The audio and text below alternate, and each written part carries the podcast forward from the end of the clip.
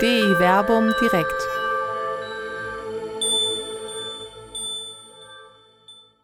Licht in der Dunkelheit. Der Prophet Jesaja und das Weihnachtsfest. Mit Dr. Till Magnus Steiner und Dr. Werner Kleine. Ja, schönen guten Abend hier im Berliner Plätzchen oder wenn Sie auf Facebook zuschauen, bei Facebook zur letzten Veranstaltung DE Werbung direkt in diesem Jahr.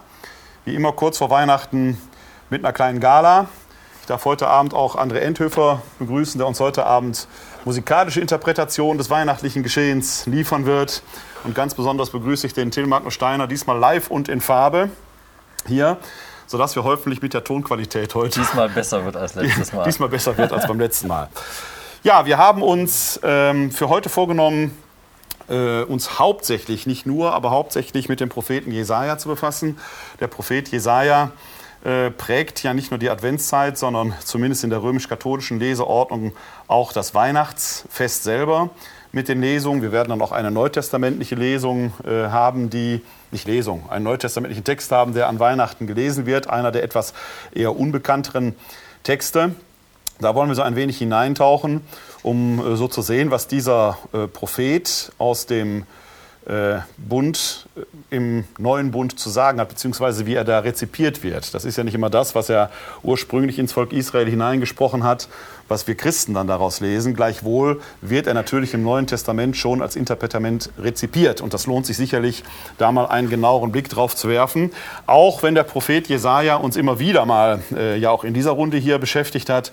Äh, wir haben ja schon mal eine Veranstaltung gemacht zum Thema Frau, Jungfrau und junge Frau. Da spielte der Jesaja ja auch eine nicht ganz unwesentliche Rolle. Zumal die neue Einheitsübersetzung, mit der wir ja hier arbeiten, was das Thema junge Frau, äh, Jungfrau angeht, äh, ja eine große Werbekampagne hatte, gerade was diesen Topos angeht. Und dann stellt man fest, das wird eigentlich nur in der Fußnote letzten Endes abgehandelt. Äh, aber auch die Texte, die wir heute Abend haben, finde ich, hören sich in der neuen Einheitsübersetzung etwas anders an, als man sie gewohnt sind. Aber das werden wir gleich etwas genauer sehen.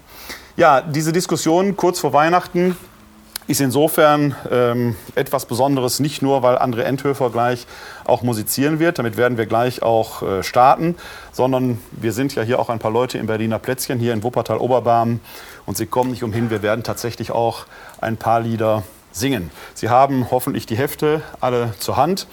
Äh, und wenn Sie zu Hause entweder jetzt live gleich mitsingen wollen oder wenn Sie sich den Film etwas später anschauen, die Lieder sind alle bekannt sodass Sie dann vielleicht sogar aus der Ferne mit einstimmen können. Wir fangen aber an mit etwas Musik von André Enthöfer.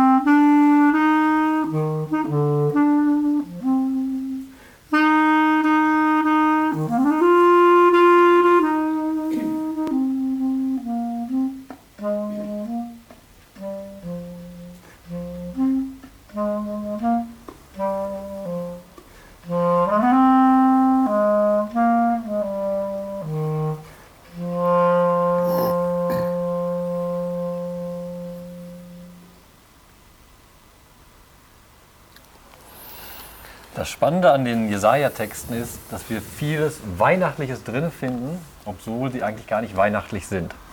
Und das ist mir heute Morgen ganz plastisch dargestellt worden im Endeffekt. Ich bin gestern aus Jerusalem angeflogen, über Amsterdam, und dann kamen wir spät an bei meinem Bruder. Und heute Morgen, als ich um 6 Uhr aufwachte oder das Rollo hochmachte, war es stockduster. Für mich typisch ungewohnt, weil in Israel momentan die Sonne halt sehr, sehr früh aufgeht. Und ich hatte unglaubliche Dunkelheit und bin in Dunkelheit dann aus dem Haus rausgegangen, hatte ein Arbeitsgespräch, um sieben bin ich rausgegangen und langsam brach so das Licht hinein und es hellte langsam auf. Und das ist diese typische, das typische Bild, mit dem wir am Weihnachten arbeiten und mit dem der Prophet Jesaja arbeitet. Das Licht, das durch die Finsternis hindurchbricht, das Licht, das die Todesschatten durchbricht. Und das ist eben diese, diese Deutung von Weihnachten, die wir auch mit haben. Da kommt ein Licht in die Welt und ändert die Welt. Das haben wir bei Jesaja auch wie bei uns im Christentum mit der Geschichte von einer Geburt eines Kindes. Das meine ich einführen mit, wir haben unglaublich viel Weihnachtliches bei Jesaja. Aber im Buch Jesaja gibt es nichts Weihnachtliches.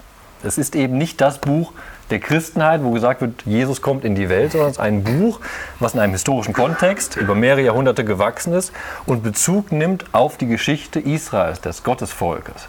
Da wird nicht die Geburt Jesu angekündigt. So, das ist erstmal die Intention des Buches. Gleichzeitig sagen wir aber, wir lesen Jesaja in der Adventszeit, weil das führt uns doch hin zu der Geburt Jesu. Das deutet doch da. Wir haben doch die typischen Kategorien im Neuen Testament, so wie geschrieben steht. So ist es passiert. Und da wird eben verwiesen auf bestimmte Jesaja-Stellen. Nicht umsonst. Jesaja ist das meistzitierte Buch im Neuen Testament. Aber, und das wollen wir heute Abend eben deutlich auch machen, diese Texte sind offen für eine Rezeption, eine Leseart des Christlichen. Da müssen wir darüber reden, was es bedeutet. Aber wir müssen auch deutlich machen und das bedenken, diese Texte sind nicht ein Wegweiser zu Jesus. Das heißt nicht, da steht jetzt drin, in, Jesaja, in Jesus ist das so passiert, fertig. Wir müssen aufpassen, das werden wir auch bei diesem Abend vorsichtig machen. Wir dürfen diese Texte nicht so lesen, Verheißung, A, Jesus, Erfüllung. Punkt. Die Texte haben selbst einen unglaublichen Wert und einen unglaublichen Schatz in sich, den wir heute heben wollen. Eben nicht in dem, so, das ist jetzt der Hinweis auf Jesus, sondern da ist ein, eine theologische Tiefe, die es vermag für uns, das, was in Jesus passiert ist, in der Weihnachtszeit, in der Geburt, zu deuten. Das sind die Kategorien, die auch die ersten Christen benutzt haben, als sie das Buch Jesaja gelesen haben. Sie haben versucht zu deuten, was da mit Jesus passiert ist und um das zu deuten, haben sie zurückgegriffen auf die heiligen Schriften, die primär erstmal an das Gottesvolk gerichtet waren, an Israel. Ich denke, das ist nochmal ein wichtiger Hinweis. Äh, die frühen Christen haben teilweise diese Texte ja dann schon genommen, um das Jesus-Ereignis zu verstehen. Sie haben dann in diesen Texten etwas gefunden, was ihnen hilft, das, was eigentlich an, in Kreuz und Auferstehung geschehen ist, sich anzueignen, nachzuvollziehen. Das ist ja ohnehin etwas, was man sagen muss. Das Christentum lebt ja weniger von Weihnachten her, sondern Weihnachten selber ist ja dann schon etwas, was, äh, worüber man nachgedacht hat, wenn er sich an Kreuz und Auferstehung als Sohn Gottes erwiesen hat, dann stellt sich die Frage, wie kommt er überhaupt zur Welt? Und da spielen dann diese Verheißungen aus Jesaja eine Rolle, die man dann, ich benutze das jetzt mal das Wort, verwertet hat. Natürlich möglicherweise, nicht nur möglicherweise, sondern auch so gegen, den eigentlich, gegen die eigentlich ursprüngliche Intention. Der Hintergrund ist, äh, äh, denke ich gerade, warum der Jesaja da so bedeutsam geworden ist, äh, sind die Gottesknechtlieder ganz am Ende. Weil mhm. man in diesen Gottesknechtliedern nicht ausschließlich, aber auch Hinweise zum Verständnis von Kreuztod und Auferstehung Jesu gefunden hat. Mhm. Das sind ja äh, unter anderem ist das ein Deute-Topos innerhalb des Neuen Testamentes, ihn von diesen Gottesknechtliedern herzudeuten. Und von daher kommt sicherlich dann auch die Wertschätzung des Jesaja in der Weihnachtstradition. Freilich, dann mit, und das völlig recht, natürlich mit der inhaltlichen Engführung. Mhm. Und jetzt muss man natürlich aufpassen, gerade als Christ muss man aufpassen, dass man dieses Buch nicht aus dem äh, den wir den Alten Bund nennen, herausreißt und dann in einer unzulässigen Weise christianisiert, weil man dann die eigentliche Intention dieses Textes eben gerade nicht erfasst. Genau. Ein spannendes Stichwort ist ja gerade diese Enteignung. Wir dürfen die Schriften Israels nicht enteignen und uns zu, komplett zugute machen, sondern wir müssen sie, und das ist ein schöner Begriff, den Frank Krüsemann, Alttestament, aber benutzt hat, die, die alttestamentlichen Schriften sind der Wahrheitsraum des Neuen Testaments. Ein schöner großer Begriff, Wahrheitsraum. Aber es ist im Endeffekt genau das, was du mit Deutekategorien eben gesagt hast. Wenn wir das verstehen wollen, was wir zum Beispiel an Weihnachten, aber vor allem das, was wir an Ostern feiern, wenn wir das verstehen wollen, sind wir zurückverwiesen auf diese alttestamentlichen Schriften. Sie sind dieser Wahrheitsraum, Diese Möglichkeit, alles zu deuten. Und da finde ich ganz klassisch, bevor wir jetzt in Jesaja anfangen, der einfach der Hinweis, um dieses Feld nochmal deutlich zu machen, der, den Anfang vom Neuen Testament. Anfang ist bei uns das Matthäusevangelium und das fängt an mit dem Stammbaum Jesu. Und ich finde, wenn man erste, den ersten Vers des Neuen Testaments liest, wird deutlich, wie wir im Endeffekt auch das AT, das Alte Testament, als Christen wahrnehmen müssen. Der erste Satz heißt nämlich ganz simpel, Buch des Ursprungs Jesu Christi, des Sohnes Davids, des Sohnes Abrahams. Erstens, Buch des Ursprungs Jesu Christi, das deutet zurück auf das Buch Jesaja. Aber viel wichtiger, hier werden zwei Begriffe genannt, David und Abraham. Und da wird komplett erstmal in alttestamentliche Geschichte aufgemacht, nur angedeutet. Und ich kann diesen ersten Satz als Christ nicht verstehen, wenn ich nicht vorher weiß, was das Alte Testament ist. Und das ist genau diese Deuterichtung. Wenn ich das Alte Testament kenne, kann ich meine eigenen christlichen Schriften verstehen und kann auch versuchen zu verstehen, was in Jesus Christus passiert ist. Aber ich brauche eben diesen Anfang sozusagen im Buch Genesis über Abraham hin zu David, um zu verstehen, wer Jesus Christus in der Geschichte als Gott und als Mensch war. Ich meine, das macht auch nochmal äh, ist vielleicht mal ein eigenes Thema wert. Äh, weil wir uns natürlich angewöhnt haben, vom alten und vom neuen Bund zu sprechen und in dieser Diktion alt-neu natürlich immer irgendwo mitschwingt, das Alte ist vergangen, Neues ist geworden, das Alte würde nicht mehr gelten. Das ist aber eine Kategorie, die kann man so gar nicht aufmachen, weil, du hast es gerade gesagt, das äh, Wahrheitsraum, ne, das ist der mhm. Wahrheitsraum des Neuen Testamentes, mehr noch, wenn wir aus dem Neuen Testament alle Zitate des Alten Bundes herausstreichen würden, dann bleibt da nicht mehr allzu viel von übrig. Also da, wo Andeutungen sind oder wörtliche Zitate. Vielleicht ist diese Rede vom Alten und vom Neuen Bund, die ist biblisch begründet. Paulus benutzt die. Äh, aber heute gerade zum Missverständnis, Erich Zenger hat ja mal vom ersten und vom zweiten Bund gesprochen, was die Sache in meinen Augen nicht, nicht wirklich besser, besser macht. Eine Reihenfolge äh, ich habe jetzt auch keine Lösung. Ich habe mal äh, vorgeschlagen in der Diskussion, es gibt den Bund, den einen Bund, mhm. das eine Testament mit dem Volk Israel und dann gibt es einen erweiterten Bund. Das ist so ein bisschen wie wenn jetzt zu einer Familie noch Stiefkinder dazukommen. Die Stiefkinder sind wir, wir sind die hinzugekommen und jetzt wird ein Testament erweitert, was meistens die Herkunftsfamilie nicht sonderlich freut. Und das ist, glaube ich, natürlich so ein bisschen der Konflikt, der zwischen Juden und Christen von alters her irgendwo steht. Aber das, vielleicht machen wir das mal als eigenes Thema, diese, genau. äh, diese Rede, äh, die ja im Neuen Testament zu finden ist, wie Paulus die verstanden, wie er die gemeint hat äh, und welche Ideen man daraus entwickeln kann. Aber ich denke, das ist immer wichtig, äh, den, äh, äh, jetzt gerade speziell den Jesaja hier auch in seinem So sein zu lassen. äh, hinzu kommt ja noch, dass im Neuen Testament, wenn die Schrift zitiert wird, und die Schrift ist dann das, was wir als das Alte Testament kennen, in der Regel dann aber Septuaginta ist, also schon die griechische Übersetzung des eigentlich ursprünglichen hebräischen Textes. Also auch da findet schon mal noch mal ein Bedeutungswandel statt.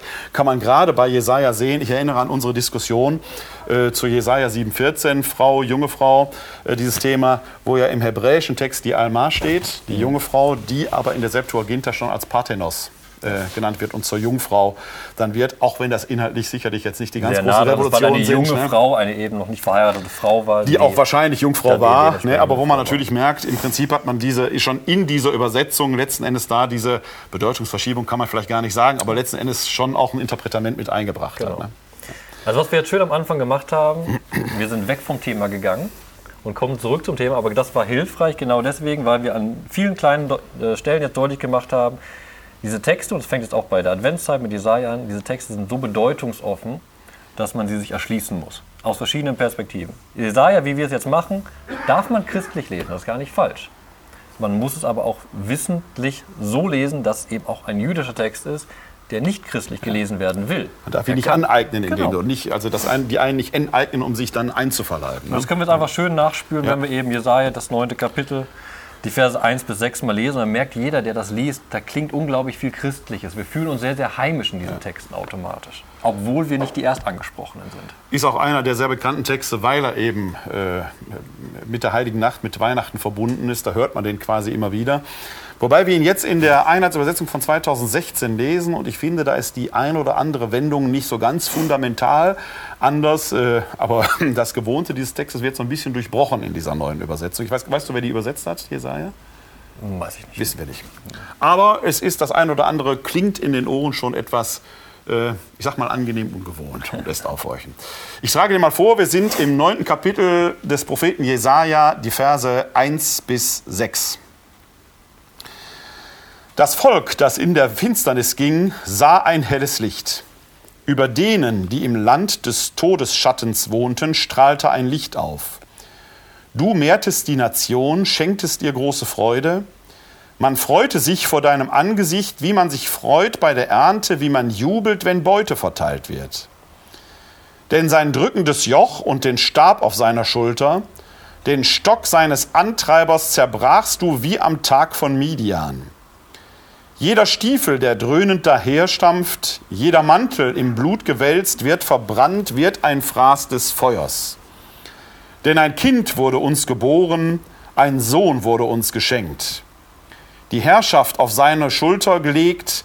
Man rief seinen Namen aus, wunderbarer Ratgeber, starker Gott, Vater in Ewigkeit, Fürst des Friedens.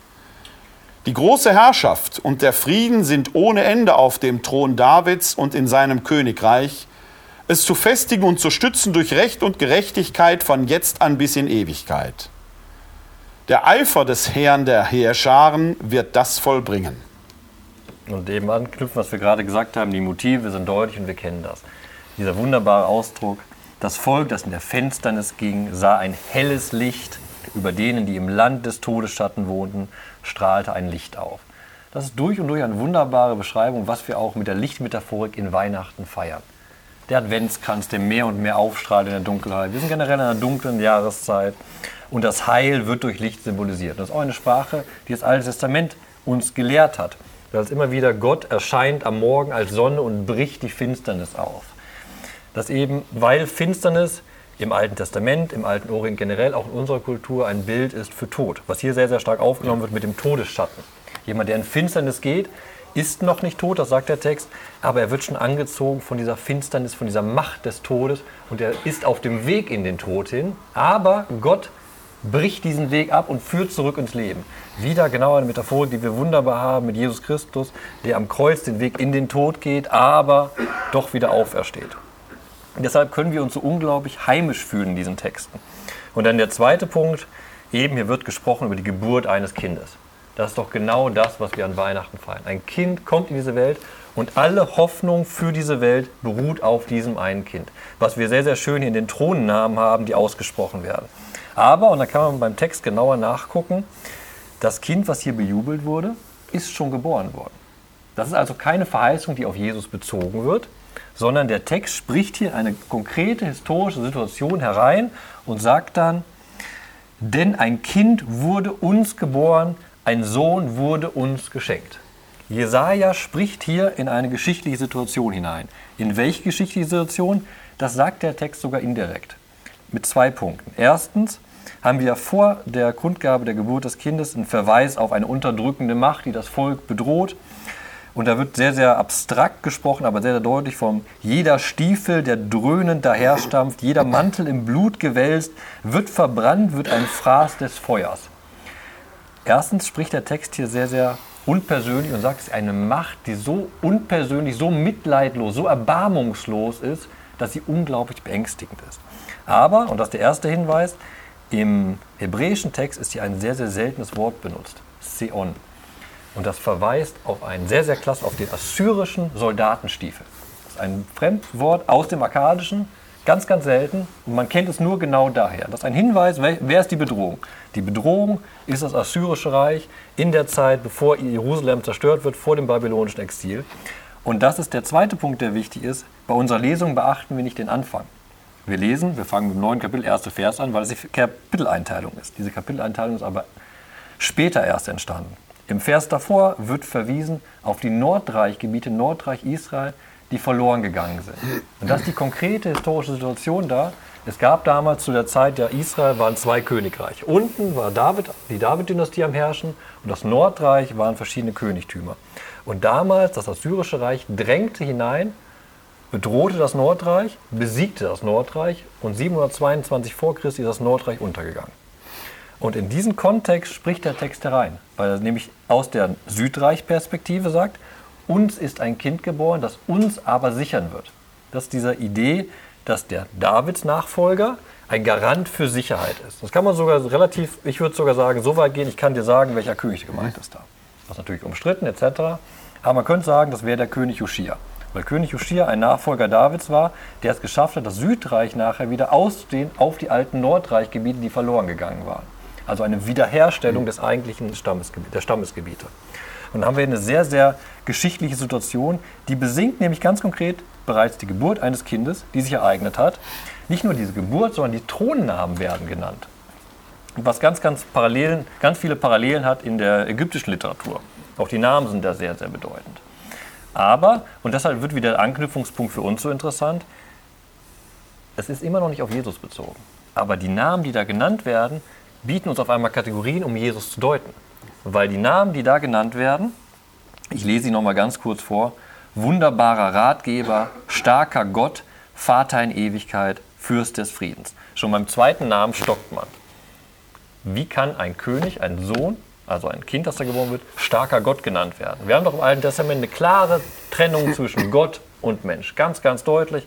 Vor allem sehr, sehr deutlich im eigentlichen Begriff des Gesalbten, des Messias. Mhm. Ganz kurzer Exkurs. Jesus Christus, Jesus Christus heißt ja der Gesalbte. Das ist die Idee des Messias. Im alten Orient, wer wurde da gesalbt? Könige, aber Vasallenkönige. Könige, die untergeordnet waren von einer höheren Macht. das war ein wichtiger theologischer Punkt im Alten Testament. Der Gesalbte ist jemand, der komplett der Macht Gottes untersteht. Gott ist der eigentliche König und der, der israelische König ist dem untergeordnet. Und hier haben wir jetzt auf einmal diese Zusammenhänge, da wird er als starker Gott bezeichnet. Wie kann das sein? Da können wir direkt können wir sagen, okay, als Christen haben wir genau das Problem, wo wir anfangen. Jesus Christus ist sowohl Mensch als auch Gott. Wie geht das? Hier haben wir einen Text, der auf dem Weg ist, sowas auszudeuten. Aber sehr, sehr unterschiedlich auszudeuten, weil, wenn man nämlich genau aufpasst, die ersten drei Begriffe sind auf Gott bezogen. Wunderbarer Ratgeber, das ist ein hebräisches Wort, mhm. Pele, das sind die Wundertaten Gottes. Da denkt der hebräische Leser sofort bei dem Wort, okay, das muss um Gott gehen. Starker Gott, das geschenkt, ganz klar Gott.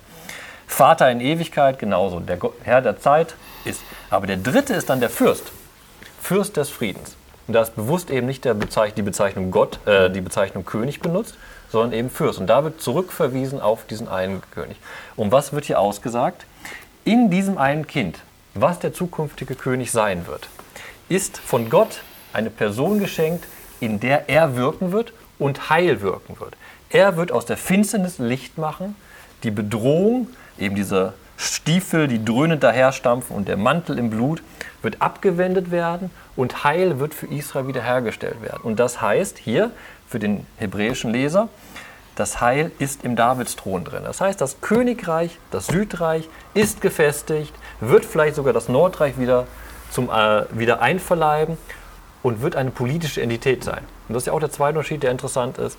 Messianische Erwartungen im Alten Testament sind sehr, sehr oft nicht das, was wir erwarten als Christen, sondern sind die Etablierung des Königreiches Israels in seinem Gebiet mit dem Thron Davids, eine sehr, sehr weltliche Macht, was wir in Jesus Christus gerade eben anders haben, wo wir sagen, er tritt auf mit einer Macht, die so komplett schwach ist.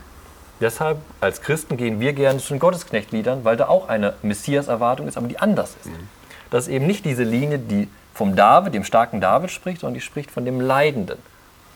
Und das ist auch schon wieder so ein Unterschied, wo wir merken, hier passiert sehr, sehr viel. Für den hebräischen Lesertext kommen hier sehr, sehr viele Traditionen rein, die für uns nicht so wichtig sind. Als Christen gehen wir nicht davon aus, Jesus Christus ist nicht der neue König Israels gewesen, der als politische Macht Palästina befreit hat, sondern wir sehen ihn als den Messias, der gerade in seiner Schwäche die Menschheit befreit hat. Und gleichzeitig sehen wir eben diese wunderbare Metaphorik, mit der ich angefangen habe. Das Licht, das Aufscheinen, die Geburt eines Kindes. Und mit den Kategorien können wir als Christen dann anfangen zu deuten, was, hat, was ist da mit Jesus passiert? Er ist doch dieses Licht. Was macht das? Macht das Neue Testament ja auch. Und vor allem zu überlegen, okay, wie kann denn ein Kind ein Vater in Ewigkeit sein, ein starker Gott sein, ein wunderbarer Ratgeber sein und zum Fürsten des Friedens werden? Äh, ich denke, dass das schon, äh, zumindest aus christlicher Sicht, die Interpretation der Interpretation ist. Wenn man so auf den äh, Weg des öffentlichen Wirkens Jesu schaut, dessen, was wir im Neuen Testament haben, dann können wir da schon sehen, dass zumindest bei der Jüngerschaft äh, da auch ein Missverständnis existierte, dass die ja genau diese politische Macht eigentlich auch anstreben, wenn man denkt, dass die Apostel schon teilweise anfangen, Ämter unter sich zu verteilen, äh, dass die Waffen tragend sind und bei der Verhaftung sofort ein, ein Fischer vom See Genezareth, der Petrus, hat sofort ein Schwert zur Hand. Mhm. Ist ja eher äh, untypisch. Das heißt, äh, offenkundig äh, ist zumindest in dieser Zeit des irdischen Lebens Jesu bei Teilen, wenigstens bei Teilen seiner Anhängerschaft, genau diese Intention gewesen. Der stellt jetzt Israel wieder her, der schmeißt die Römer hier aus dem Land. Und wo diese Prophetie hier letzten Endes nochmal auch eine Aktualität hat, aber eine höchst reale. Das ist ja das, was du jetzt gerade erzählt hast, zeigt ja auch, diese Prophetie ist ja nichts, was in irgendeiner Weise jetzt eine Zukunft vorhersagt, sondern sie beschreibt ja eigentlich einen Ist-Zustand und aus dem Ist-Zustand heraus eine Hoffnung. Also es ist ja eine höchst reale mhm. Situation. Wir verstehen ja Propheten eher so als Wahrsager oder Hellseher, die etwas über die Zukunft sagen. Genau das ist ein Prophet ja aber eben nicht. Er, er versucht auch wahr zu sagen, aber die Wahrheit quasi in einer ganz konkreten, realen Situation. Und möglicherweise ist mir zumindest jetzt gerade der Gedanke gekommen, als ich dir zugehört habe, ist diese Stelle in der Anhängerschaft Jesu schon zu seinen Lebzeiten virulent geworden. Wir wissen ja, dass Jesus selbst aus dem Propheten Jesaja heraus auch gelesen hat in der äh, Synagoge von Nazareth, äh, wo er sie auch auf sich bezogen hat, zumindest nach dem Zeugnis der Evangelien auf sich bezogen hat. Möglicherweise ist diese Stelle, ich weiß das nicht, aber könnte man jetzt spekulieren, es würde zumindest Teile dieses Missverständnisses, das da existiert hat, erklären, äh, schon von seiner Anhängerschaft auf ihn übertragen worden. Und erst nach Österlich hat man quasi diese Anwendung der Stelle auf Jesus zu seinen irdischen Zeiten nochmal neu interpretiert. Und da kommen natürlich dann plötzlich auch in der äh, beginnenden Reflexion, in der beginnenden christologischen Reflexion, wo man sich die Frage stellt, wer ist eigentlich dieser Jesus von Nazareth, der am Kreuz stirbt und von den Toten aufersteht, wo man dann in den Gottesknechtliedern genau. äh, schon einen Deutungsmoment findet. Und dann erscheinen natürlich dann diese Titel, die du gerade hier auch ausgedrückt hast, nochmal in einem anderen Licht. Wenn man sagen, hier, hier ereignet sich jetzt quasi eine Erfüllung dessen, was hier in Jesaja gesagt ist. Und dann erscheint natürlich plötzlich der wunderbare Ratgeber, der starke Gott, der Vater in Ewigkeit und der Fürst des Friedens nochmal in einer ganz anderen Idee letzten Endes und wird zu einem Topos, der zum Beispiel auch im Lukas-Evangelium dann begegnet. Ne? Wenn auf der ganzen Welt Friede war in dem Moment, wo Jesus geboren wird. Da finden wir quasi eine Anwendung davon. Ne? Und das ist genau das Spiel, was ja auch das Schöne ist bei diesen Texten, warum wir so viel Spaß haben, die zu, zu diskutieren. Diese Texte, ich habe es eben sehr, sehr historisch verortet, die Texte. Ich habe gesagt, Assyrisches Reich, vorexilisch, vielleicht ein bestimmter König. Gleichzeitig sind diese Texte ja trotzdem durch die Zeit hindurch überliefert worden der Text eingegangen in dieses Buch, was über mehrere Jahrhundert Jahre, Jahrhunderte bearbeitet wurde, weil es ein Text ist, der offen ist und der etwas verheißt. Unabhängig von der historischen Situation. Weil die Theologie, die dahinter steckt, ist eine grundlegend bedeutende, die wir auch als Christen immer wahrnehmen müssen. Das Kind, das hier geboren ist, ist nicht der eigentliche Heilsbringer, sondern Gott wirkt in dieser Geschichte durch einen Heilsbringer. Und bis heute, wenn wir diesen Text lesen, wissen wir, dass Gott in der Geschichte hindurch wirken kann.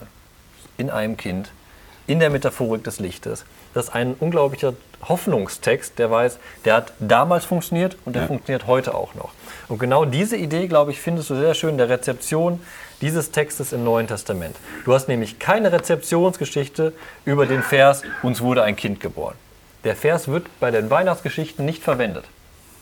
Man kann sagen, vielleicht wussten die Autoren einfach damals, nein, das bezieht sich auf eine ja. damalige Geschichte. Aber was im Neuen Testament benutzt wird, ist dieser Vers 9.1.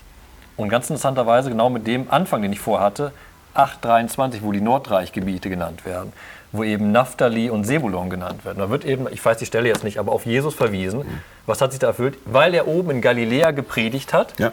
ist er eben in die Gebiete Naphtali und Sebulon gekommen. Und dann wird eben Vers 9.1 zitiert. Er ist das Licht, das in der Finsternis gewirkt hat. Eine Koinzidenz der Ereignisse quasi. Ja, und dann kannst du nämlich sagen, okay, wenn das der Anfang ist, ja. dann kann das auch weiterführen. Ja.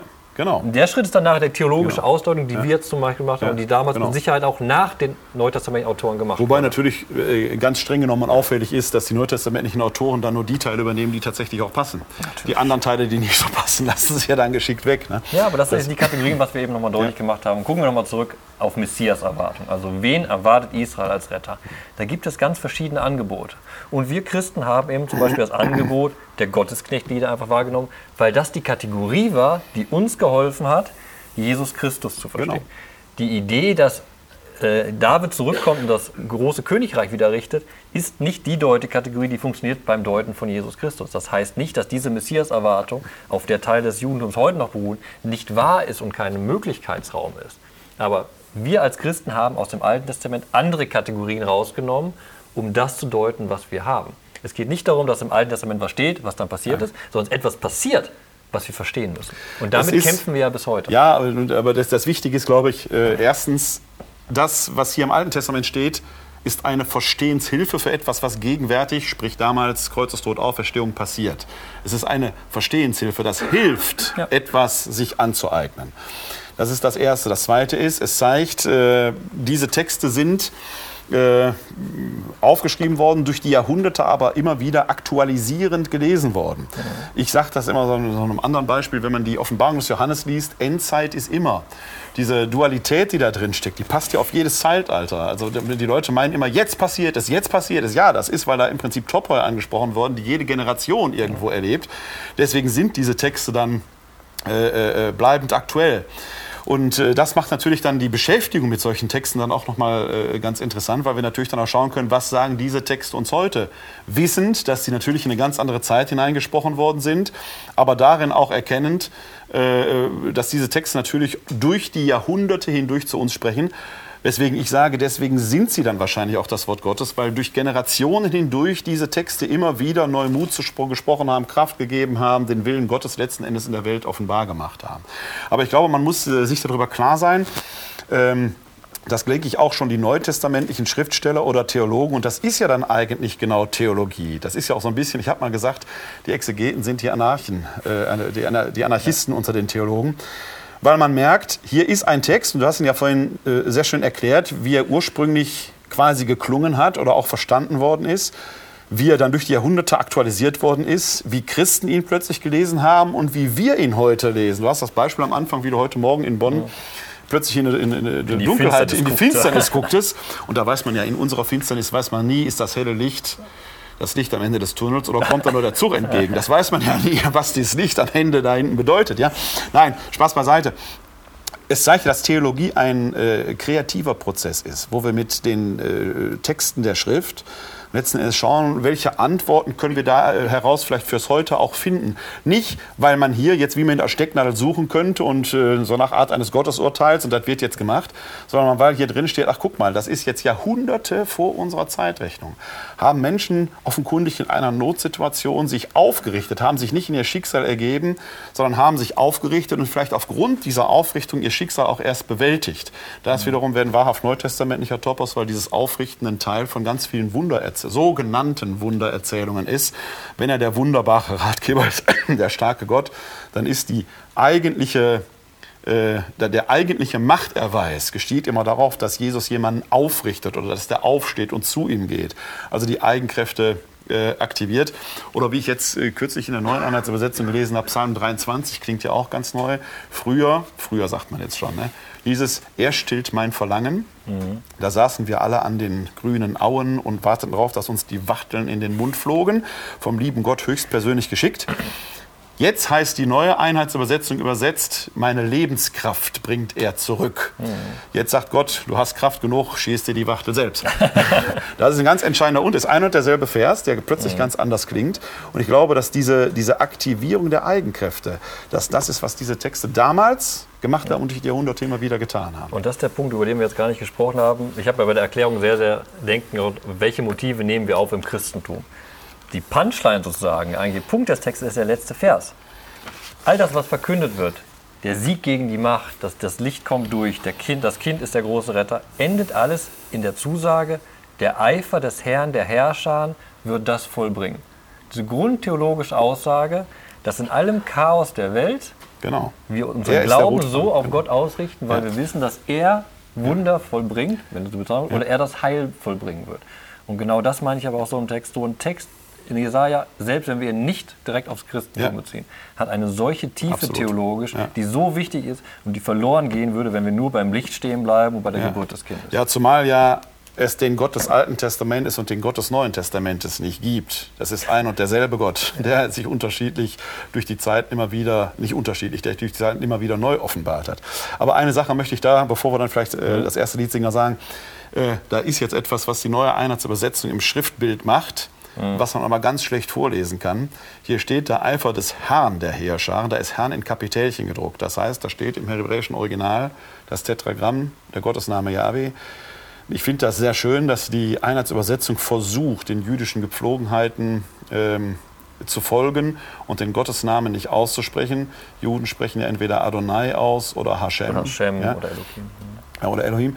Äh, schade ist nur, dass man hier ein Wort benutzt, das in Übersetzungen sonst auch vorkommt und nicht in Kapitelchen geschrieben wird. Und ich weiß nicht, wie man Kapitelchen ausspricht. Das heißt, wenn ich den Text jetzt hier verlese und verkünde, dann hören Sie einfach nur Herr, ohne zu wissen, ist das ein Kapitelchen oder nicht. Ich habe heute noch mit jemandem darüber diskutiert. Ich glaube, ich hätte besser gefunden, wenn man die jüdische Gepflogenheit beispielsweise des Adonai aufgenommen hätte und hätte, wenn man schon äh, das, was die Idee finde ich ja an sich gut, das adaptieren will, dann hätte man, glaube ich, auch den jüdischen Begriff vielleicht daneben sollen. Nö, also das, die, ist Sache mit, den- was- die Sache was- mit den Kapitelchen finde ich im Schriftbild funktioniert das, aber nicht im Das Lesen. funktioniert halt nicht das Schwierige in der Messe selbst. Wenn die Texte Genau. vorgelesen wird, haben Genau. keine Chance. Ja. Was ich immer mache bei Vorträgen, was ich sehr, sehr gut finde, in der hebräischen Bibel ist ja Folgendes gemacht worden. Die hebräische Schrift ist eine Konsonantenschrift, da gibt es keine Vokale. Also stehen da nur Konsonanten, die wurden nachher punktiert, wirklich sehr, sehr spät. Und warum haben wir nicht in der Einheitsübersetzung genau das gemacht? Jetzt warum haben wir nicht die. Konsonanten hingeschrieben? J, H, W, H. Ja, zum Beispiel. Das sind die Konsonanten vom Gottesnamen und ohne Vokale kann ich Ja. die nicht aussprechen. Genau. Warum schreibe ich nicht dann einfach J, H, W, H dahin? Hätte man machen können. Ich spreche nicht Ja. den Gottesnamen Ja. aus. Ich habe sehr, sehr deutlich angezeigt, dass es Ja. aber eben ein Name ist. Es ist eben nicht genau. der Herr oder sonst Richtig. irgendwas. Und ich hätte das in der Sprache selbst sehr, sehr deutlich gemacht und auch sehr, sehr schön deutlich gemacht, weil durch dieses einzelne Aussprechen der Buchstaben habe ich automatisch eine Pause, eine Pause in der Auch Rede. das, auch das, das wäre auch eine Lösung gewesen. Also ich, ich kann das Anliegen kann ich absolut unterstützen, was die Herausgeber der Einheitsübersetzung. Das finde ich super. Ja. Aber die Umsetzung finde ich suboptimal, weil sie zwar im Schriftbild, wenn man weiß, was die Kap muss man auch wissen, was die Kapitelchen bedeuten, das stimmt. dann funktioniert das im Schriftbild. Da, wie der Apostel Paulus sagt, der Glaube aber vom Hören kommt, also vom gesprochenen Wort her. Ja, wie spricht man Kapitelchen? Das ist ein bisschen wie das Gendersternchen. Wie spricht man ein Gendersternchen aus? Das kann ich auch nicht aussprechen. Ja? Also das äh, Idee super. Normalerweise würde ich ja sagen, ist gut gemeint. Aber deine Idee finde ich noch besser als Adonai, weil man das. Hören wir Äh, jetzt gleich eine musikalische Interpretation, wie man Konsonanten ausspricht. genau. Aber erst singen wir ein Lied. Macht hoch die Tür. Heute nur mit Konsonanten. Nein.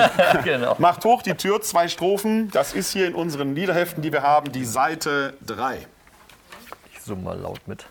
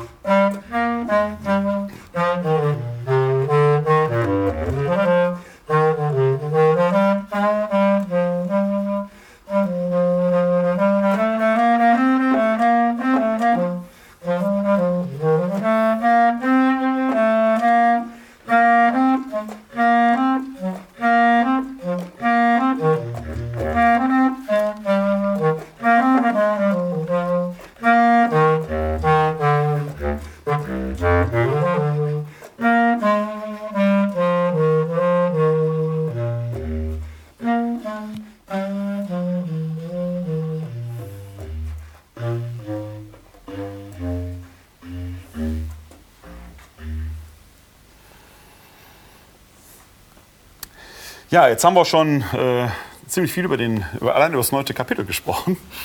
Äh, und wir haben davon gesprochen, wie der, speziell der Prophet Jesaja auch im Neuen Testament rezipiert worden ist. Und da schauen wir uns jetzt mal wenigstens kursorisch zwei Stellen an, wo das gerade mit Bezug auf die Weihnachtserzählung passiert ist. Das ist unter anderem der Fall im Matthäus 1, 22 folgender. Dies alles ist geschehen, damit sich erfüllt, was der Herr durch den Propheten gesagt hat. Siehe, die Jungfrau wird empfangen und einen Sohn gebären, und sie werden ihm den Namen Immanuel geben. Das heißt übersetzt Gott mit uns. Über diese Stelle haben wir schon mal ausführlicher gesprochen, deswegen brauchen wir sie jetzt nicht intensiv äh, diskutieren. Man kann jetzt hier sehen, wie diese vermeintliche Jungfrauengeburt äh, aus Jesaja, die ja da gar keine Jungfrauengeburt ist und auch eine ganz andere Intention hat, jetzt hier genommen wird, um äh, das Jesus-Ereignis von der Geburt her auch nochmal zu deuten. Wobei an dieser Stelle, äh, an dem Zitat, vielleicht wichtiger als die Jungfrau oder junge Frau der Name Immanuel ist, äh, übersetzt Gott mit uns, weil das im Matthäusevangelium dann Deutetopos ist, der sich immer wieder findet, bis hin in den Schlusssatz des Matthäusevangeliums hinein, ich bin bei euch oder ich bin mit euch alle Tage bis ans Ende der Welt, wo er sich dann wirklich als der Gott mit uns erwiesen hat. Ähm, ich möchte was ganz kurz dazu sagen. Ja, bitte. Genau. Weil das nämlich dir, vielleicht nochmal, mir geht es darum, verschiedene Sinnebenen aufzuzeigen. Und das, ne, das Neue Testament zitiert das hier, um das Ereignis Jesu zu erklären. Was wir eben nicht angesprochen haben, ist genau das Verhältnis von dieser Jesaja 7 Stelle, Vers 14, und dem Text, den wir gerade genau. besprochen haben. Da hätte ich jetzt nachgefragt. Ach so, da habe ich dir vorausgekommen. Weil das ja genau ist, ein Buch heißt ja auch eine Reihenfolge. Ich kann das Jesaja-Buch, auch wenn es sehr, sehr lang ist, von Anfang bis Ende lesen. Und dann kommt erst das Kapitel 7, die Ankündigung einer ja. Geburt. Und dann Kapitel 9 kommt, die Geburt ist geschehen. Und da ist auch im Hebräischen meiner Ansicht nach ein Lesehinweis, der eben sagt, dass dieser Gott mit uns, äh, dieser mit, das Kind mit uns, das anzeigt, ja. dass Gott mit uns ist, geboren wurde, weil das heißt ja, denn ein Kind wurde uns geboren. Genau. Die Wir-Gruppe spricht ja. da, dass dieses Kind, was in Kapitel 7 angekündigt wurde, nun bereits geboren wurde. Ja. Also im Buchkontext ist es durch und durch eine Verheißung, die erfüllt ist im damaligen Aber innerhalb des Jesaja-Buches genau, eben schon. Ja? Genau. Und äh, den Satz, den wir vorhin hatten, der Eifer des Herrn der Heerschare wird das vollbringen, das ist auch nochmal. Es ist Gott letzten Endes, der das wirkt. Genau. Ne? Es ist nicht menschlich, es ist nicht, nicht, nicht, Menschenwerk, sondern Gott handelt durch die Menschen und richtet sein Volk wieder auf. Genau. Im Jesaja-Buch zeigt sich also praktisch mit 9, Gott hat gehandelt, wie er verheißen hat. Und die Christen sagen, das ist aber eine Denkkategorie, die kann ich auf Jesus genau. übertragen. Genau. Und dann sagt er, das ist nochmal ja. passiert sozusagen. Ja. Und jetzt passiert natürlich wirkungsgeschichtlich innerhalb des Christentums plötzlich eine Exklusivität, dass man sagt, weil der Matthäus ja hier auch schreibt, dies alles ist geschehen, damit sich erfüllte, was der Herr durch den Propheten gesagt hat. Da findet quasi schon eine Spezialisierung auf das Jesus-Ereignis statt, die dann christlich nochmal eine eigene Wirkungsgeschichte hat. Bis dahin, dass man sagt, das Alte Testament ist auf das Christus-Ereignis hingeschrieben. Das ist natürlich dann eine Engführung, die äh, der Prophet selber so eigentlich gar nicht verdient hat hat. Ne? Genau.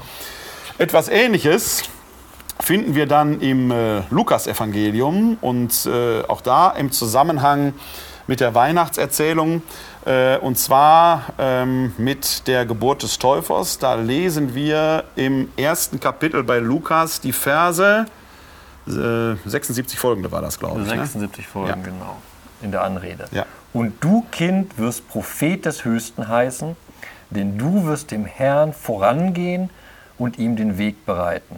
Du wirst sein Volk mit der Erfahrung des Heils beschenken, in der Vergebung seiner Sünden.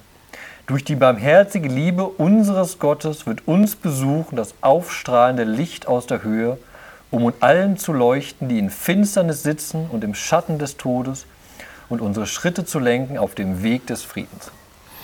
Und hier passiert ja zumindest innertextlich mehreres. mehreres. Erstmal nochmal, äh, schon mal danke für den Hinweis auch im Propheten Jesaja. Wir sind es normalerweise gewohnt, zumindest innerhalb der römisch-katholischen Kirche, dass wir Texte im Sonntagsgottesdienst rezipieren. Und in unserer Leseordnung wird ja selten gesagt, wir hören heute Evangelium nach Lukas, Kapitel sowieso, Verse sowieso. Das heißt, wir wissen in der Regel nie, wenn man nicht den Text in sich schon quasi auswendig inhaliert hat, ist es mehr vom Anfang oder mehr vom Ende oder mittendrin? Man weiß das nicht. Dabei bauen die Textstellen teilweise aufeinander auf oder setzen was, etwas voraus, was vorher im Text schon mal war, das sich dann erklärt. Ja? Das ist ein bisschen, ein, das ist kein Manko unserer Leseordnung, aber es ist natürlich ein Manko, wie wir Katholiken gewohnt sind oder gewohnt wurden, verwöhnt wurden, äh, über Jahrhunderte hinweg mit der Heiligen Schrift äh, umzugehen.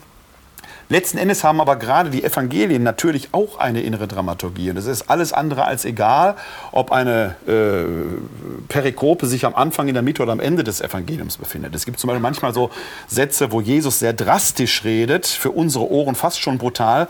Ja, die befinden sich oft kurz vor der Kreuzigung, also kurz bevor sich die Schlinge um seinen Hals zuzieht. Ja, da ist das klar, dass man da plötzlich zu einer anderen Wortwahl greift und nicht plötzlich sagt, selig die Friedfertigen. Das macht man eher in Galiläa, wenn alles gut ist und die Euphorie einem äh, äh, entgegenschlägt, was den einen Satz weniger war als den anderen macht. Hier ist es auch interessant, weil sich dieser Satz jetzt innerhalb eines äh, Lobgesangs findet, den der Zacharias anlässlich der Geburt seines Sohnes Johannes anstimmt, der zu Johannes dem Täufer werden soll. Und das ist eine interessante Konstellation, die in der quasi in der gelebten Umwelt des Evangeliums eine ganz wichtige Rolle spielt. Wir, auch da findet im Prinzip schon ein Deuteprozess äh, christlicherseits statt, wir machen Johannes mal eben zum Vorläufer Jesu oder auf ihn hinweist. Ganz berühmt Isenheimer Altar, wo er mit diesem überlangen Zeigefinger hinzeigt. Faktisch aber waren das zwei Bewegungen, die zeitgenössisch hierzu konkurrierend waren. Man war sich nicht ganz sicher, ob nicht Johannes der Täufer der Messias ist oder ob Jesus der Messias ist. Das heißt, die Jesus-Jünger waren sich sichtig, Jesus ist das. Aber es gab konkurrierende Gruppen, die in Johannes dem Täufer, und es gab noch eine ganze Reihe anderer messianischer Bewegungen, den sahen. Es gibt heute noch im Nahen Osten Religionsgemeinschaften, die sich auf Johannes den Täufer berufen. Die sind nicht so ganz stark. Wirkungsgeschichtlich hat sich das Christentum durchgesetzt. Aber in dieser Zeit ist ja noch gar nicht entschieden, wird das Christentum mal diesen Siegeszug durch die Zeiten antreten, den wir in den letzten 2000 Jahren erlebt haben. Die Christen, und das ist ja aus christlicher Sicht geschrieben, haben eine gewisse Wertschätzung für Johannes den Täufer, die mit Sicherheit auf ein Biografi eine biografische, wie auch immer geartete Beziehung zwischen Jesus und Johannes dem Täufer zurückzuführen ist. Gleichzeitig weisen die Christen Johannes dem Täufer eine ganz klare Position zu.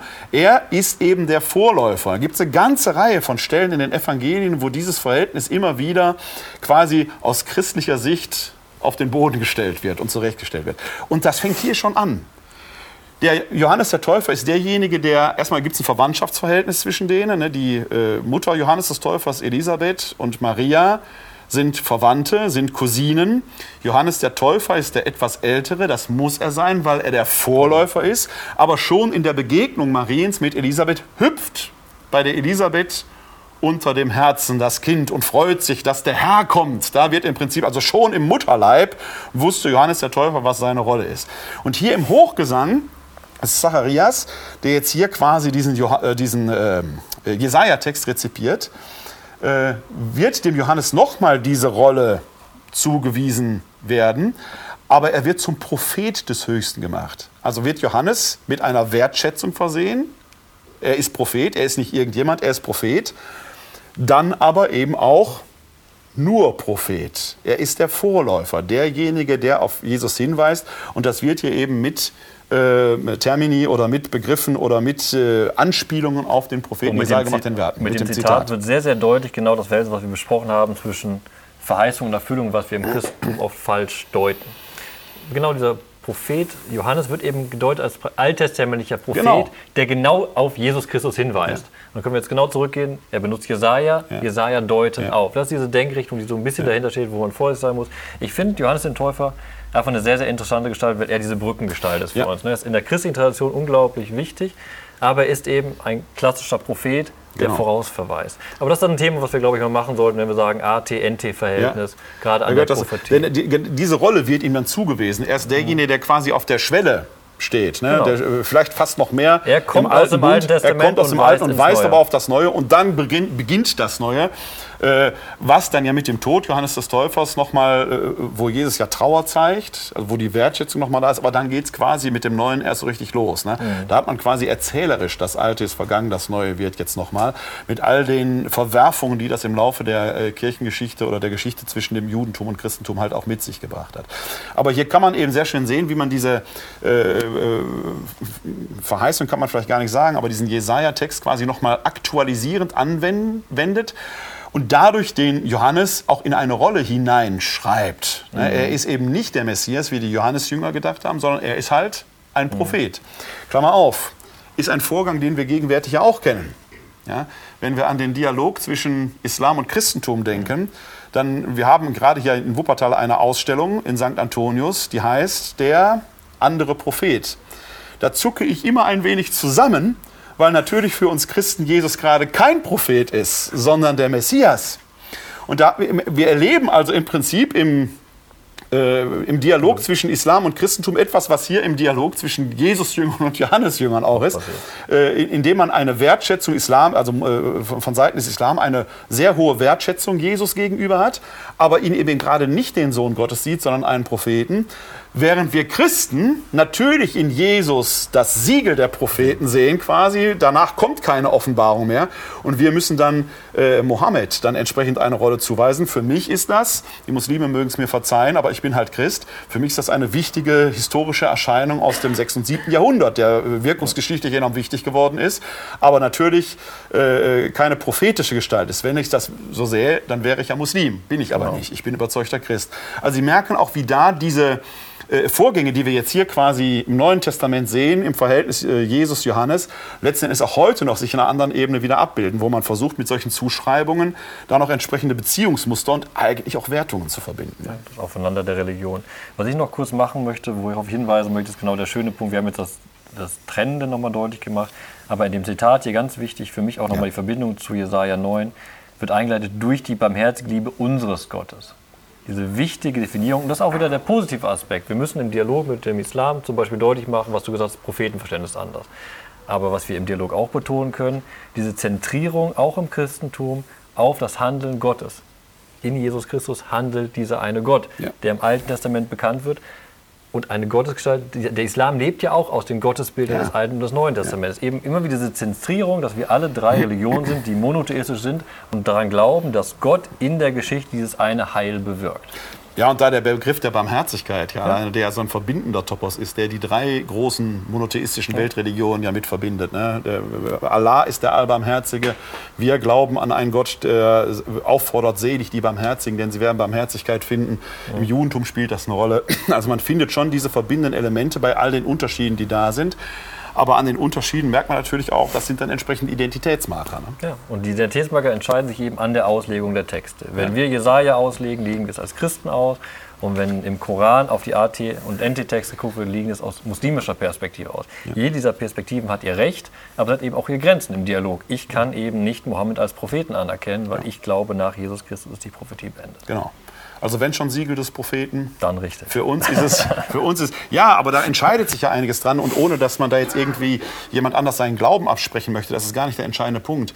Aber ähm, ich bin schon, also man, wir sagen ja auch schnell, auch im, im interreligiösen oder interkonfessionellen Dialog, uns verbindet mehr als uns trennt. Das mag quantitativ richtig sein und ist sicherlich auch wichtig und wertvoll, das gemeinsame Verbindende zu betonen. Da kann man aber eben nicht so ohne weiteres bei stehen bleiben, sonst kann man keinen Dialog führen. Ja? Äh, wenn alle Menschen einer Meinung wären, wäre das Leben furchtbar langweilig. Ne? Wir freuen uns gerade auch jetzt in dieser Legislaturperiode, dass im Bundestag mal wieder hart diskutiert wird, wie dass da Leben hineinkommt. Oder hier in Wuppertal ne? ist jetzt auch eine ganz neue Situation eingetreten, da ist plötzlich wieder Leben in der Bude. Ähm, und äh, ich denke schon, dass man auch gerade diese äh, unterschiedlichen Dinge, die ja dann identitätsstiftend sind, tatsächlich in aller Entschiedenheit und Profiliertheit äh, aber auch bei allem Respekt, mit allem Respekt zu diskutieren hat, ohne dem anderen jetzt niederzuringen oder so etwas. Äh, aber äh, wie gesagt, ich bin über diese Ausstellung hier gestolpert, über diesen Titel stolper ich nach wie vor, der etwas andere Prophet. Da sage ich, ja, ich hätte, wenn er gesagt, ist er Prophet oder ist er Sohn Gottes, da hätte ich, also ich hätte dann versucht, auch diesen Dissens, der sich um die Person Jesu herumrankt, dann etwas deutlicher in den Vordergrund zu stellen, was eine ganze Reihe von Implikationen hat. Aber das jetzt nur am Rande, wäre vielleicht auch mal ein eigenes Thema wert, mal so vielleicht vergleichen, könnten wir vielleicht auch mal machen. Was steht im Koran über Jesus, was steht in der Heiligen Schrift über Jesus und wie kann man die Dinge, kann man die überhaupt zusammen? Dann müssen wir einen Trialog hier führen, nicht nur wir beide. Dann müssten wir einen ne? Trialog führen, das wäre dann, äh, wäre dann, wäre dann, ja, wäre nicht nur fairer, sondern wäre auch angemessener, wenn man das macht.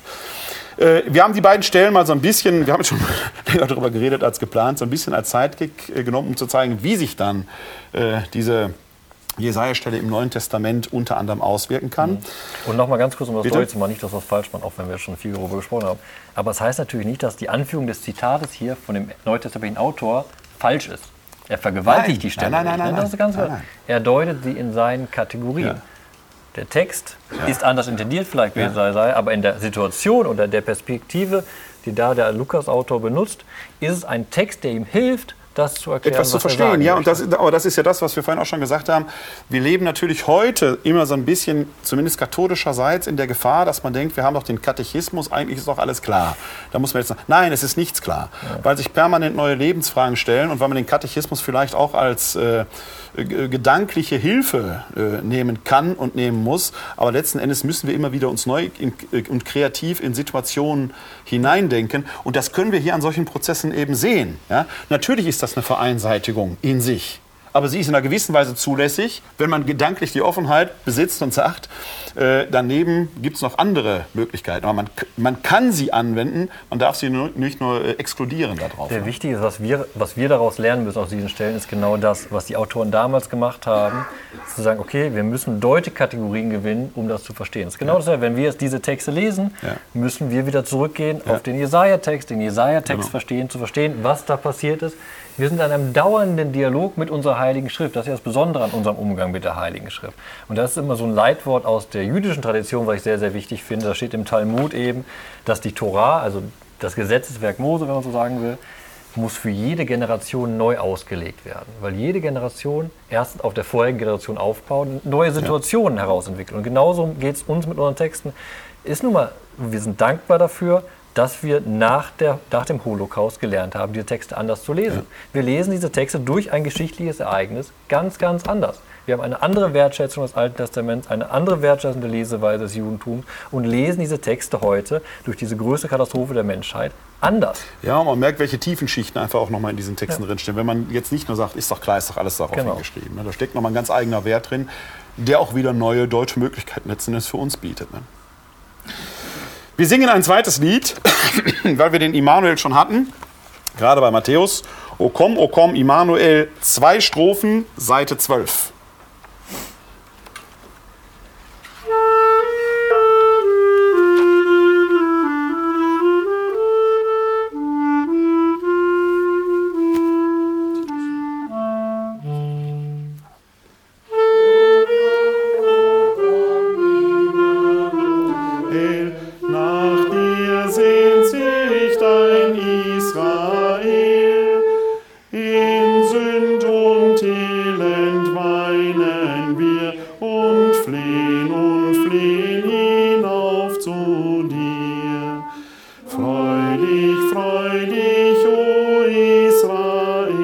der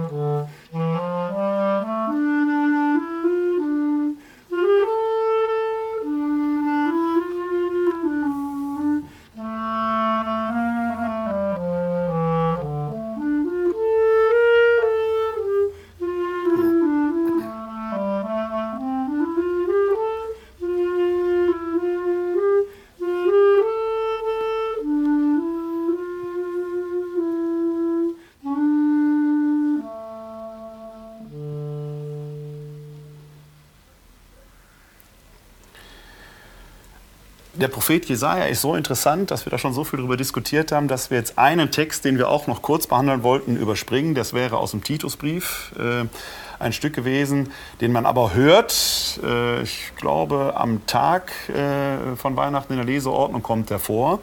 Der ist insofern ganz interessant, aber wir können den jetzt auch überspringen, weil dieser Aspekt bei Jesaja reinkommt, weil Weihnachten für uns Christen ja nicht nur das Fest der Geburt Jesu Christi ist, sondern auch die Feier der Hoffnung auf seine Wiederkunft. Das ist so ein bisschen schon noch nicht. Er war schon da, soll aber wiederkommen. Die ganze Adventszeit lebt eigentlich schon von diesem Gedanken. Und das kommt äh, in diesem Text, in dem Titusbrief, als Hoffnung, als Verheißung wird das angekündigt, dass er wiederkommen soll. Ist aber auch ein Gedanke, der äh, nicht mit Blick auf Jesus, aber dieser vorausschauende Gedanke, dieses Blickweitende, sage ich mal, der äh, ebenfalls in einem Jesaja-Text vorkommt, der auch in der Leseordnung äh, an Weihnachten eine Rolle spielt. Wir finden diesen Text äh, im Propheten Jesaja, Kapitel 52, die Verse 7 bis 10. Wie willkommen sind auf den Bergen die Schritte des Freudenboten, der Frieden ankündigt, der eine frohe Botschaft bringt und Heil verheißt, der zu Zion sagt, dein Gott ist König. Horch, deine Wächter erheben die Stimme, sie beginnen zu jubeln, denn sie sehen mit eigenen Augen, wie der Herr nach Zion zurückkehrt. Brecht den Jubel aus, jaucht zusammen ihr Trümmer Jerusalems, denn der Herr hat sein Volk getröstet, er hat Jerusalem erlöst. Der Herr hat seinen heiligen Arm vor den Augen aller Nationen entblößt, und alle Enden der Erde werden das Heil unseres Gottes sehen. Soweit die Lesung. Jetzt steht hier wieder so oft Herr in Kapitelchen. Ich war versucht, jetzt JHW zu lesen. Ich habe es beim nächsten Mal mache ich Beim nächsten Mal mache ich Genau. Äh, diesen Text hören wir am ersten Weihnachtsfeiertag in der Messe. Und im Vergleich zu dem, was wir eben gelesen haben bei Jesaja, ist das jetzt kein weihnachtlicher Text. Ich würde nicht sagen, das sind Nein. keine weihnachtlichen Motive, die uns direkt heimisch werden lassen als Christ. Jetzt die Frage genau, warum lesen wir den Text doch? Du hast es einleitend sehr, sehr schön gesagt, im Sinne, du weißt auf Titus. Ich weiß nicht, ob Titus am selben Tag gelesen wird. Hast du ich meine ja, ich meine, es wird die zweite Tag. Lesung am selben Tag. Hier geht es um eine Rückkehr. Ich möchte ganz kurz, bevor wir den Text näher angucken, auf das eingehen, was äh, Werner eben gesagt hat dass ein Bruchtext von einem längeren Text, von einem Teil eines ganzen Buches. Wir haben hier einen sehr, sehr kurzen Ausschnitt und man kann sagen, der Ausschnitt ist trotzdem sehr, sehr angenehm, weil es eben die Freudenbotschaft, die frohe Botschaft, das Evangelium, die Kunde, die da aufbricht. Hier geht es aber um etwas, was eigentlich sehr äh, durch und durch jüdisch ist und eigentlich weniger mit unserem Denken als Christen tun hat. Es geht um die Stadt Jerusalem und Zion, das aufgerichtet werden soll. Und im Kontext heißt es eben sehr, sehr schön, dass ein längerer Liedtext, eben auch gerade hinten im Kontext der Gottesknechtslieder, im 51. Kapitel wird eben Gott aufgefordert, wach auf, wach auf, bekleide dich mit Macht, Arm des Herrn. Das ist Kapitel 51, Vers 9. Und dann das Kapitel 52, aus dem wir gerade gelesen haben, fängt im ersten Vers an, wach auf, wach auf, bekleide dich mit deiner Macht, Zion. Die Stadt Jerusalem wird angesprochen, die Tochter Zion. Sie soll sich jetzt in dem Kapitel als Braut schön machen, weil ihr Bräutigam Gott zurückkehren wird. Wieder geschichtlicher Kontext. Die zerstörte Stadt Jerusalem, da wo der Tempel Gottes war, dort wo die Präsenz Gottes gefeiert wurde in der Welt, war zerstört, Israel war im Exil. Und er sagt der Prophet Jesaja, Gott kommt zurück zu seiner Stadt, das Heil wird wieder anfangen. Wir haben es in den Lesungstext eben gehört, die Trümmer sollen jubeln, weil Heil auf dem Trümmern wieder aufgebaut wird. Wodurch? Weil Gott zurückkehrt in seine Stadt. Und das wird hier gefeiert mit einer sehr, sehr bildreichen Sprache, die wieder das, dieses Proprium deutlich macht, was wir eben bei Jesaja 9 betont haben, bei dem Verweis mit Lukas. Gott handelt in der Geschichte selbst hinein und das ist der Glaube, den wir haben und an dem wir uns verankern können. Und wie macht der Text das? Er spricht von einem Freudenboten, aber der Freudebote ist gar nicht wichtig. Was wichtig ist, sind seine Schritte. Wie willkommen sind auf den Bergen die Schritte des Freudenbodens. Der Text sagt nämlich, diese frohe Botschaft kommt so schnell, weil Gott es ist, der mit seiner Macht durchbricht zu seiner Stadt. Und dann haben wir eine zweite Kategorie, die aufmacht. Ich möchte so einzelne Punkte jetzt aufmachen, die so am Text sich entlanghangen und das ganze große Bild aufzeigen.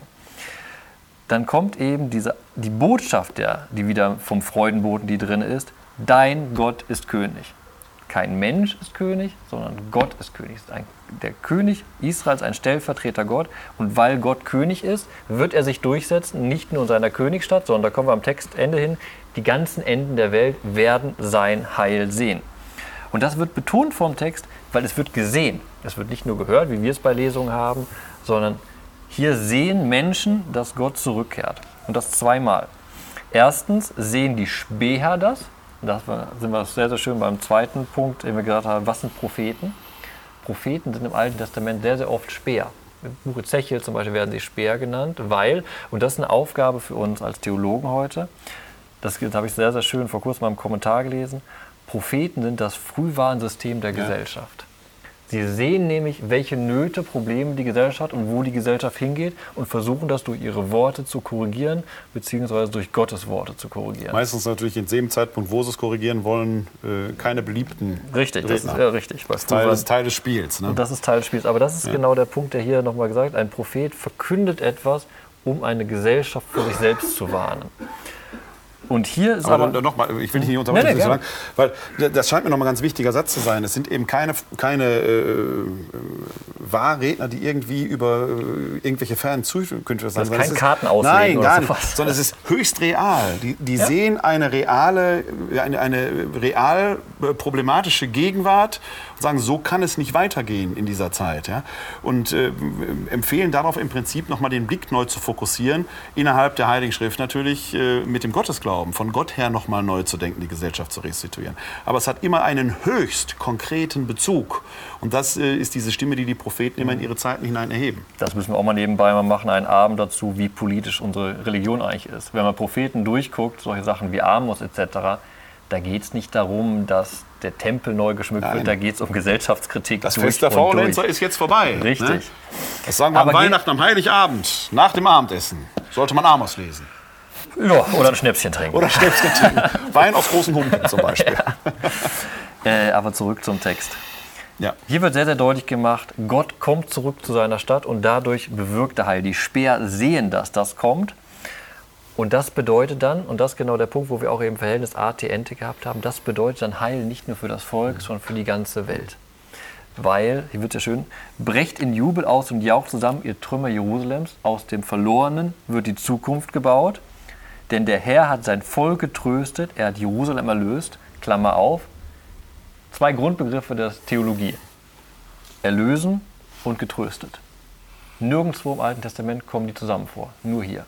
Das ist eine durch und durch hochtheologische Stelle und das wird leicht überlesen halt, wenn man es nicht im Ohr hat. Und jetzt der Punkt, der Herr hat seinen heiligen Arm vor den Augen aller Nationen entblößt und alle Enden der Erde werden das Heil unseres Gottes sehen. Und jetzt die Frage oder die Antwort auch dazu, warum wir diesen Text an Weihnachten lesen. Weil doch genau das das unglaublich Spannende ist. Der Gott Israels hat an seinem Volk gehandelt und das bewirkt Heil für ja. die ganze Erde, das sichtbar ist. Und ich glaube, das ist die Kategorie, die du vorher mal aufgemacht hast, die ich jetzt beantworten möchte. Wie kann es sein, dass wir von zwei Bünden sprechen? Ja. Wir haben einen Bund, das auch bei den Propheten, beim Buch Jesaja, aber auch in dem Psalm ganz oft. Wir haben einen Bund und zu diesem Bund der Bund wird geweitet. Das heißt aber überhaupt aber geweitet nicht. Dass, eben. Ne? Genau, das heißt genau. aber gleichzeitig auch nicht, dass der Bund aufgehoben ist. Es gibt Nein. schöne Stellen, die ich jetzt gerade natürlich nicht parat habe im Kopf, aber wo eben gesagt wird, der Bund Gottes mit seinem Volk besteht und die Völker werden auch zu seinem Volk. Aber dieses auch ist doch der Punkt. Das Gottesvolk ist das Gottesvolk, das ist Israel, niemand anderes. Aber an diesem Bund haben eben partizipieren auch die anderen Völker nachher teil, weil doch sowohl die alttestamentlichen Schriften im Endgebrauch als auch das neutestamentliche Schriften glauben, dieser eine Gott ist der König das, der ganzen Welt. Ja. Und von dieser, von dieser Kategorie muss man die beiden Bünde denken. Wir haben zwei Bünde, aber wir haben einen Gott, der Herrscher über alles ist. Aber und deshalb feiern wir das ja nochmal ganz kurz, ja, weil ja genau mit der Geburt Jesu mit seinem Tod und seiner Auferstehung wir doch daran glauben, dass das Heil, was sich durch die Geschichte Israels gezogen hat, nun, wie die großen Propheten verkündet haben wird, zum Heil für die ganze Welt wird, auch für die Völker. Was ja dann erzählerisch auch eingeholt wird. Aber der entscheidende Punkt ist eben, dass man, äh, ohne jetzt zu weit ausholen zu wollen, wir wollen ja Weihnachten feiern, noch nicht Ostern. Aber, das, das, aber das hängt alles zusammen, ja. Gerade weil der stirbt wie ein Gottverlassener am Kreuz, nach der Tora als Gottverlassener, und trotzdem von Gott gerettet wird, ist ein Paradox. Und da heraus denkt man dann, wie wichtig ist denn jetzt die Torah als Weg, als exklusiver Weg des Heils? Das ist aber die Frage, die stellen sich gar nicht die Apostel, die Jerusalemer Urgemeinde. Die stellt man sich in Antiochien und fängt von da an zu entwickeln und findet natürlich dann hier so einen Topos. Offenkundig ist jetzt genau die Zeit, von der unter anderem Jesaja spricht, jetzt sollen die Völker kommen. Was sich erzählerisch im Matthäus-Evangelium dann in den drei Weisen aus dem Morgenland abbildet, die plötzlich da, da schon da kommen die Völker, da äh, spiegelt sich das ab. Wenn man auf das öffentliche Wirken Jesu schaut, dann sieht man eher, wie schwer sich Jesus selbst mal mit den Nichtjuden, sprich den Heiden, tut, wenn man an die Syrophönizierin denkt, die ihn erstmal überzeugen muss. Das wird eine Zeit lang dauern, bis er ins galiläische, heidnische Umland geht und so weiter, bis er selber für sich so eine kleine Öffnung vollzieht. Aber der wichtige Topos, gerade vielleicht in diesen Tagen, wir haben ja vor einigen Wochen so einen Streit gehabt aufgrund eines äh, Beitrages, eines Artikels, den Papst Benedikt für eine Zeitschrift äh, geschrieben hat, wo nochmal die Frage der Judenmission aufkam. Das kann nie ein Thema eigentlich sein, weil äh, man, man sagt dann als Christ immer so leicht, der Bund wurde nie aufgekündigt. Das ist eine Quatschformulierung. Natürlich wird er nie aufgekündigt. Gott kündigt keine Bünde auf. Wir sind die hinzugekommenen, oder um es paulinisch zu sagen, wir sind ein Zweig, der aufgepfropft worden ist. Da wird dann quasi ein Schuh draus. Und das ist natürlich diese ganze Rede von zwei, nee, es gibt keine zwei Bünden. Es gibt einen Bund, der sich jetzt im Jesus-Ereignis, zumindest nach unserem Glauben, ausgeweitet hat. Dass Juden sich damit schwer tun, das ist aber ein ganz normaler familiärer Prozess, den kann man überall haben. Da, wo Hinzugekommene dazukommen, äh, läuft das in den seltensten Fällen harmonisch ab. Deswegen möchten wir Heiden Christen, die wir nur halt sind. Wir sind ja eigentlich, als Nichtjuden sind wir quasi die Heiden aus den Völkern. Wir möchten gerne die jüngeren Geschwister sein. Ob unsere von uns so geliebten älteren Geschwister uns aber zurücklieben, ist ja nochmal eine ganz andere Frage. Ja? Also ich denke, dass das immer so Sachen sind, die, da muss man sehr, sehr vorsichtig äh, äh, auch mit der Sprache umgehen. Äh, was jetzt hier auch bei Jesaja steht, ja, die Zeit, wo die Völker kommen, ist aus unserer Sicht da aber da wird niemandem etwas genommen. Und äh, es wird ja dann oft als Gegenargument aus äh, Johannes gesagt, wo Jesus sagt, ich bin der Weg, die Wahrheit und das Leben, wo dann so eine Exklusivität herausgelesen wird. Man darf aber nicht vergessen, dass das Johannesevangelium auf einem Höhepunkt des Konfliktes zwischen Juden und frühen Christen geschrieben worden ist, wo die Trennung der Christenheit vom Judentum quasi unmittelbar bevorstand oder von, vollzogen wurde, übrigens nicht von christlicher Seite aus sondern von jüdischer Seite aus, die diese innerjüdische Sekte als unjüdisch empfanden. Und dadurch hat quasi eine eigene Identitätsbildung innerhalb des Christentums stattgefunden, zumindest historisch. Und dass da schnell im Johannesevangelium von den Juden und den Jesus-Anhängern die Rede ist, als in, in dieser äh, scharfen Dualität, kann man zeithistorisch wieder verstehen jetzt haben wir, waren beim Jesaja schon auf die Zeit äh, wichtig hingedeutet, wenn man diesen Zeitkontext jetzt herausnimmt, dann wird es ganz furchtbar schräg. Und das haben wir in der Kirchengeschichte mit der letzten Konsequenz, du hast Auschwitz schon genannt, leider, leider erlebt. Von daher ist wichtig, wirklich diese Wachsamkeit zu haben. Aber ich weiß nicht, ob das äh, der Alttestamentler gutiert, was ich jetzt sage. Aber mir fällt natürlich auf, dass zumindest in der deutschen Übersetzung hier plötzlich ein, ein Tempuswechsel drin ist. Ne? Da ist brecht in Jubel aus, jaucht zusammen ihr Trümmer Jerusalems, also eine Aufforderung in die Gegenwart. Der Herr, Quatsch, äh, denn. denn der Herr hat sein Volk getröstet. Das ist perfekt. Also es ist etwas, was in der Vergangenheit schon mal passiert ist. Das kann natürlich aktuell jetzt sein, in der aktuellen Situation. Könnte man es aber nicht darauf hinlesen, dass man sagt, ähm, er hat es doch immer wieder getröstet. Das Nein, ist ja nicht das, das erste hier eine andere ne? geschichtliche Situation ist. Das ist genau der Punkt, was wir eigentlich machen müssten. Wir müssen das ganze Kapitel lesen. Hier geht es im Endeffekt darum, der Prophet sagt den Exilierten, Gott handelt wieder, er hat gehandelt, er hat sein Volk getröstet, weil es die Möglichkeit schafft, zurückzukehren. Und dann geht der Text ja weiter in Vers 11 und 12 und da wird es eben was wir da eben in der Kirche ja. nicht mehr lesen und die Vers 11 und 12 sagen, ganz deutlich, das ist eine geschichtliche Situation, weil dann wird auf einmal gelesen, fort, fort, zieht aus von dort, fasst nichts Unreines an, zieht aus ihrer Mitte, haltet euch rein, die ihr die Geräte des Herrn tragt, doch zieht nicht außen Hast, geht nicht fort in Eile, denn der Herr geht vor euch her und er, Israels Gott, ist eure Nachhut. Worum geht es da? Israel soll aus dem Exil, ja. den unreinen Völkern, zurückkehren in seine reine Stadt. Und das ist ein Topos, der uns so beim Christentum nicht so unreine Reinheit das sind keine Kategorien, die wir haben, aber das sind die Kategorien, die hier gesprochen werden. Ja. Auch am Anfang des Textes geht es ja ganz darum, worüber reden wir denn, wenn wir bei Tochter Zion reden? Kapitel 52, die ersten Verse, weil ich eben vorgelesen hatte. Wach auf, wach auf, bekleide dich mit deiner Macht, Zion, bekleide dich mit deinen Prunkgewändern, Jerusalem, du heilige Stadt. Denn Unbeschnittene und Unreine werden dich nicht mehr betreten. Ja. Aus dem Judentum herausgesprochen, wir werden diese Stadt nicht mehr betreten. Ja, Da steht da. aber du wohnst da. Ausnahmen bestätigen die Regel. Du bist sogar, Nein. mit, einer, bist sogar mit einer Tochter Zions verheiratet. Das stimmt. Das ist eine, eine große Ausnahme. Nein, aber es zeigt nochmal letzten Endes ähm, dieser ganze Konflikt, ich sage jetzt mal Konflikt auch zwischen Christen und Juden, der bis heute da ist, der in Auschwitz einen katastrophalen Tiefpunkt erfahren hat, äh, wo wir als Christen heute sicherlich auch mit der großen Verantwortung, selbst als Nachgeborene da stehen, damit umgehen zu müssen. Aber wir müssen, denke ich, akzeptieren, du hast es vorhin gesagt, Israel ist und bleibt das auserwählte Volk Gottes. Wir sind die Hinzugekommenen und ob die Auserwählten, um dieses Sprachspiel zu gebrauchen, die Auserwählten uns Hinzugekommene jetzt aufnehmen oder nicht, ist eine Frage, die seit 2000 Jahren da steht. Wir begehren auf und ich glaube, dass dieser, äh, dieses Buhlen um Anerkennung einen Minderwertigkeitskomplex schon bei den frühen Christen verursacht hat, der uns bis heute irgendwo begleitet da drin. ne? Das, äh, also, das ist etwas, was ich zumindest äh, da empfinde, dass wir dieses Selbstbewusstsein eines Paulus, Pa- Petrus zu den Juden, ich zu den Heiden, aber dann in diesem Bewusstsein, es ist ein und derselbe Gott, der da ist.